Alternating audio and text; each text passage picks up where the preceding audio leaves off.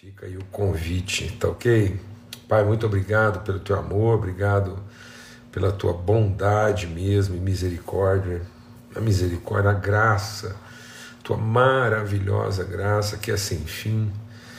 E, ó oh Deus, uma graça que, que transborda sobre o nosso pecado e, e nos mergulha em esperança e fé e nós queremos é isso mesmo, ser ensinados, ser ensinados por essa graça.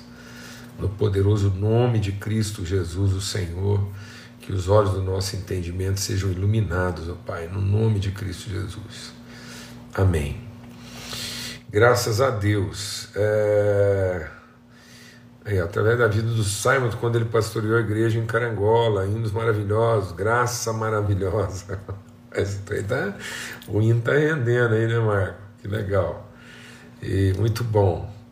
É, maravilha. Eu vou tirar os comentários aqui. Se bem que eu acho que hoje, hoje os irmãos vão segurando a onda aí com os comentários, porque eu acho que tem tudo a ver aí a gente fazer essa interação melhor aí, deixa os comentários aí, tá bom?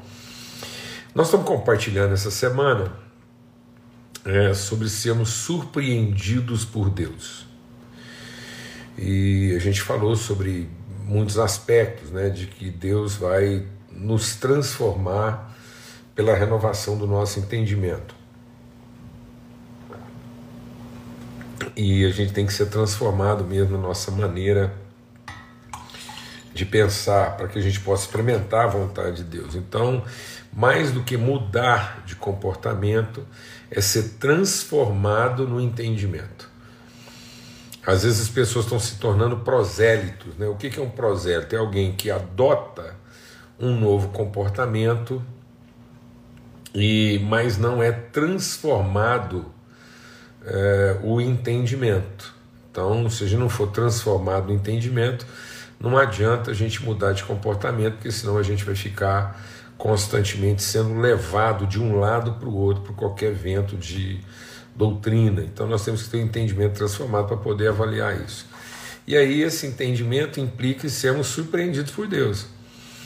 Né? Porque isso significa que a gente vai ser transformado sacrificando a nossa maneira humana de pensar. Então Deus não atua de acordo com uma lógica humana, mas ele, ele revela um pensamento que é mais alto que o nosso pensamento e nos leva a caminhos que são mais altos que os nossos caminhos. Então eu quero ler com vocês aqui para a gente concluir essa reflexão aí no capítulo 6 de Lucas. Lucas no capítulo 6, a partir do verso 27, que é a versão né, do Evangelho de Lucas do Sermão do Monte. Então diz assim: Mas eu digo a vocês que estão me ouvindo, amem os seus inimigos, façam bem aos que vos odeiam. Abençoem os que os amaldiçoem, amaldiçoam. Orem por aqueles que os maltratam. Se alguém bater em você numa face, ofereça também a outra. Se alguém tirar de você a capa, não o impeça de tirar a túnica. Dê a todo aquele que pedir, e se alguém tirar o que pertence a você, não exija que lhe devolva. Como vocês querem que os outros lhes façam, façam também vocês a eles. Que mérito vocês terão se amarem os que os amam? Até os pecadores amam os que os amam. E que mérito terão se fizerem o bem àqueles que são bons para com vocês? Até os pecadores agem assim. E que mérito terão se emprestarem a pessoas de quem esperam devolução. Até os pecadores emprestam a pecadores esperando receber devolução integral. Amem, porém, os seus inimigos. Façam-lhes o bem e emprestem a eles, sem esperar receber nada de volta. Então a recompensa que terão será grande vocês serão filhos do Altíssimo, porque Ele é bondoso para com os ingratos e maus. Sejam misericordiosos, assim como o Pai de vocês é misericordioso. Amém? Graças a Deus. Amados, a gente começou o nosso encontro hoje, sentamos na mesa falando sobre graça. E a gente tem a tendência de associar graça a um favor imerecido no sentido passivo. Né? Então eu penso é, o, o, a dificuldade que eu tinha, o pecado e tal. É, e aí eu, eu, eu, eu entendo que a graça é Deus ter feito um favor em relação ao meu problema, me dando né, uma solução ou resolvendo um problema que eu não merecia. Mas quando nós estamos falando de um favor imerecido, é, é mais do que receber de Deus um benefício que a gente não merecia e se limitar a esse aspecto passivo né, da graça. Quando a palavra de Deus está falando do favor imerecido, é porque Deus, além de nos abençoar, perdoando os nossos pecados, ele transmite, ele comunica, ele, ele, ele é, concede a nós a sua natureza. Então, as promessas de Deus não são para a gente agradecer de maneira passiva todo o benefício recebido de Deus, porque às vezes nós temos uma forma de gratidão que é passiva. Eu agradeço porque Deus foi lá, me perdoou, resolveu meu problema, curou a enfermidade, me ajudou no casamento e tudo mais. É, aí, o texto lá de, de Pedro diz o seguinte: é pelas promessas nós nos tornamos coparticipantes da sua natureza. Por isso a palavra de Deus diz que nós devemos ser fortalecidos no nosso homem interior, arraigados em amor, para que nós sejamos cheios de toda a plenitude de Deus. E Paulo, escrevendo aos Coríntios, ele diz para que nós sejamos transformados de glória em glória na perfeita imagem do Pai.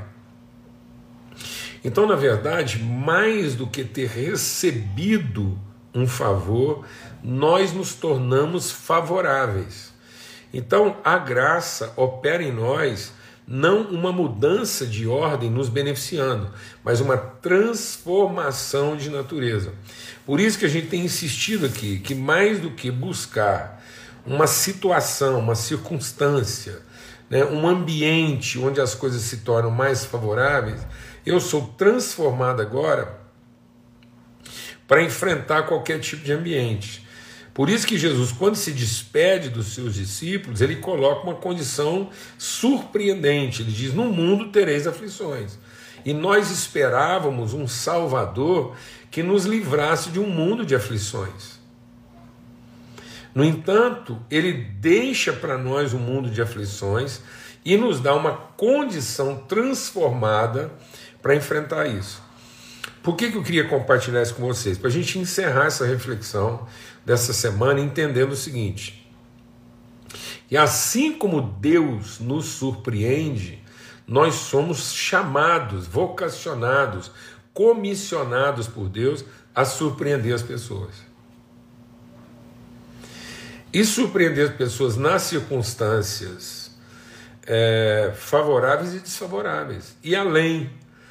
Então, nós somos aqueles que transformados pela graça, podemos surpreender as pessoas assim como nós somos surpreendidos por Deus.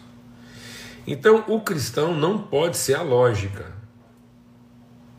E muitas vezes nós estamos nos contentando em ser a lógica. E nós estamos convidando as pessoas para uma lógica e não para um sobrenatural. Então, às vezes, a gente está chamando as pessoas para o benefício e não para a transformação. Nós estamos dando testemunho para as pessoas do benefício, não da transformação. Então, vou tentar explicar isso melhor. Às vezes a gente está se limitando a apresentar para as pessoas só os aspectos favoráveis e positivos da nossa vida. E convidando as pessoas para dizer, ó, oh, vem andar com Jesus, porque minha vida agora é assim e tal. Ah. E aí a gente apresenta toda a lista de vantagens. Né?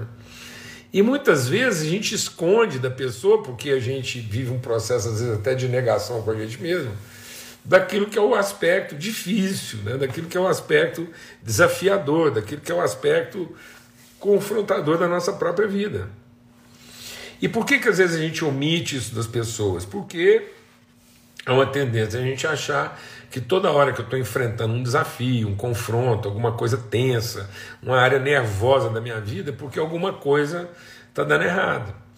Então, por exemplo, se eu estou enfrentando um tipo de pressão, um tipo de contrariedade, é, tem alguém me provocando, tem alguém se opondo, ou eu estou vivendo uma relação tensa no meio das pessoas que eu amo, eu falo, bom, deve ter alguma coisa errada.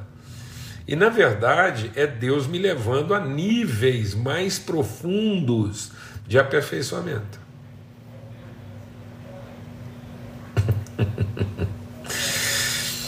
De modo que quando às vezes a gente imagina, né, eu fico vendo assim muitos homens e mulheres de Deus pensando assim, bom, agora que eu já fiz tudo para o Senhor, eu vou eu vou aposentar, né? E no entanto, Paulo terminou a vida dele algemado. Algemado a um inimigo. Então, na medida que a gente amadurece, nós estamos prontos a sacrifícios e a confrontos e a enfrentamentos ainda mais profundos. Para que a gente de fato seja aperfeiçoado. Então nós não estamos indo para uma vida mais tranquila, nós estamos caminhando para uma vida mais desafiadora. De modo que eu possa ter um grau de maturidade para enfrentar situações ainda mais é, confrontadoras e que muitas vezes se opõem à minha noção lógica de acomodação. Então nós temos uma, uma ideia mundana de que à medida que a vida avançar, nós deveríamos estar optando por situações mais tranquilas. Na verdade, Deus está dizendo que na medida que a vida avançar e a gente for amadurecendo, nós estamos prontos para situações ainda mais desafiadoras. Para ser surpresa. Porque isso não vai dar a lógica. Então Deus não quer que você dê a lógica, Deus quer que você seja a surpresa. Assim como ele está nos surpreendendo, ele quer que você surpreenda. Então, em vez de você, com o tempo, se tornar uma pessoa mais apegada, que precisa de mais elementos para se sentir seguro, você vai se tornando uma pessoa mais desapegada, que precisa cada vez menos de garantias e de, e de coisas que te protegem para você conseguir viver o que você tem para viver. No entanto, a gente está avançando e cada então é muito comum as pessoas amadurecerem e se tornarem mais exigentes de situações de tranquilo, de, de segurança, de, de, de, de tranquilidade e de garantia. Mas não.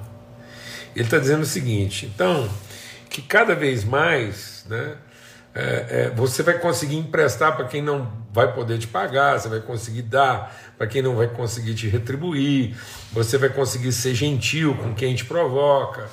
É isso. Para que a gente seja a surpresa. Para que a gente não desanime, para que a gente não desista.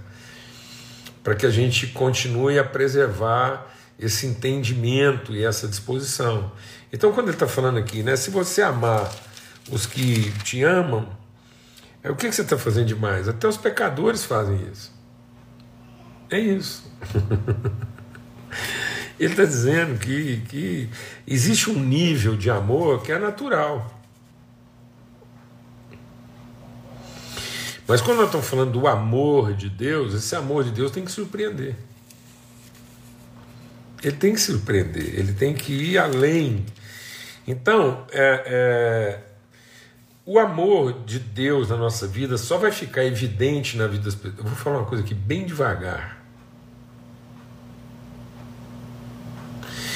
Talvez as pessoas só vão acreditar no nosso amor quando elas inconscientemente nos provocarem ao limite do que elas mesmas não suportariam. Porque às vezes você está achando que você está no limite do que você pode suportar e as pessoas estão te provocando inconscientemente no limite do que elas é, acham que seria sua obrigação suportá-las. Então, no fundo, Talvez você achou que você já foi longe demais e as pessoas estão achando que você não está fazendo mais nada do que a sua obrigação. Eu repeti. Às vezes a gente está achando que você já foi longe demais. E, no entanto, as pessoas ainda estão achando que você não está fazendo mais nada que obrigação. Então, enquanto a gente não surpreender as pessoas no limite delas de obrigação, talvez, muito provavelmente, elas não vão acreditar no nosso amor. Amém? Desafiador. Mas é isso que Jesus está dizendo. Jesus está dizendo assim: o seguinte: o que, que é amor se você não emprestar para quem não pode pagar? O que, que é amor se você não entregar alguma coisa porque alguém não pode retribuir?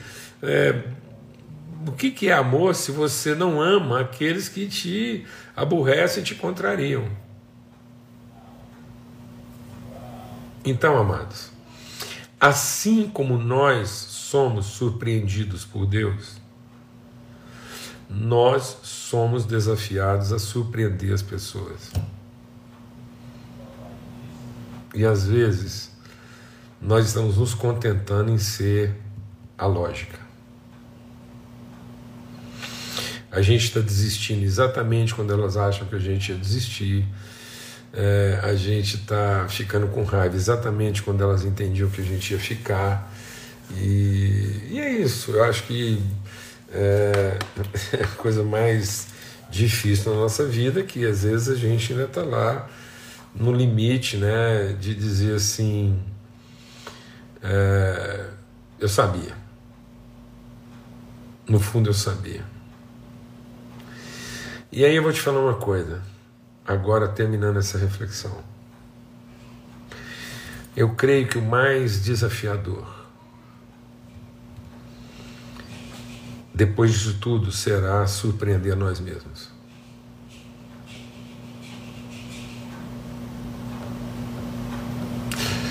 Eu acho que é aí que Deus quer que a gente chegue.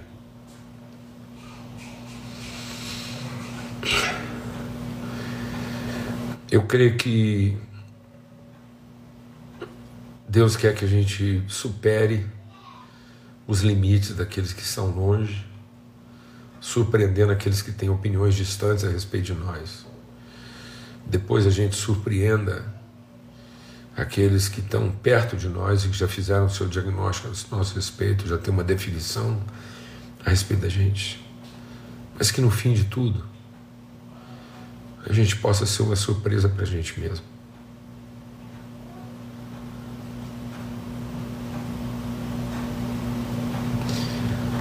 Entender que foi pela graça que a gente chegou até aqui.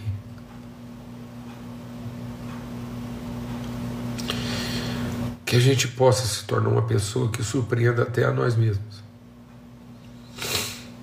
Porque no fim, talvez a gente até consiga surpreender os de longe, porque isso é fácil. A uma certa distância, a gente pode ser uma surpresa para todo mundo. Mais perto, a gente pode ser surpresa para alguns, mas intimamente a gente precisa ser surpresa para quem realmente interessa nossa consciência.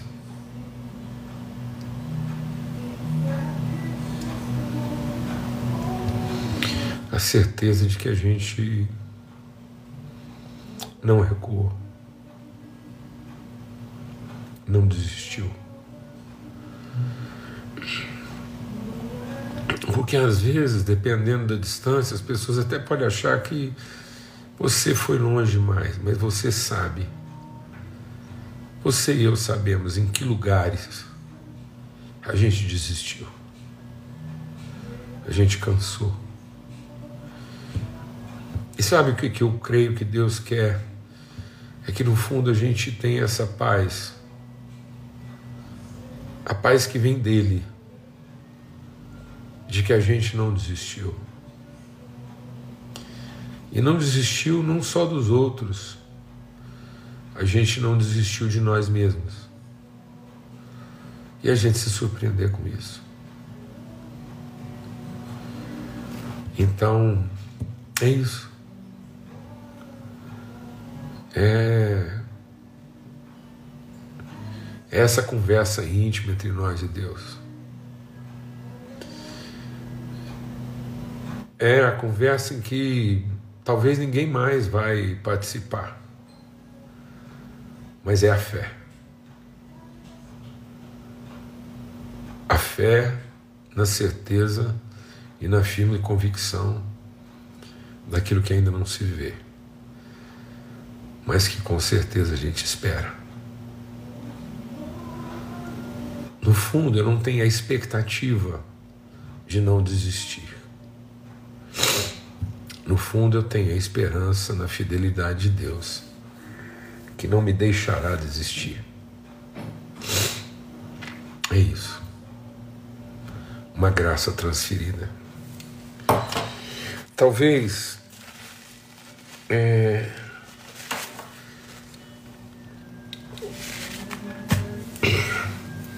isso está revelado lá na crucificação de Jesus. Os de longe poderiam dizer: ele vai desistir. Os de perto talvez estivessem dizendo: tomara que ele não desista. Mas lá no fundo, Jesus dizendo: me ajude a não desistir. Glorifica o teu filho para que teu filho glorifique a ti. Amém. Em nome de Cristo Jesus, o Senhor. E por falar de sermos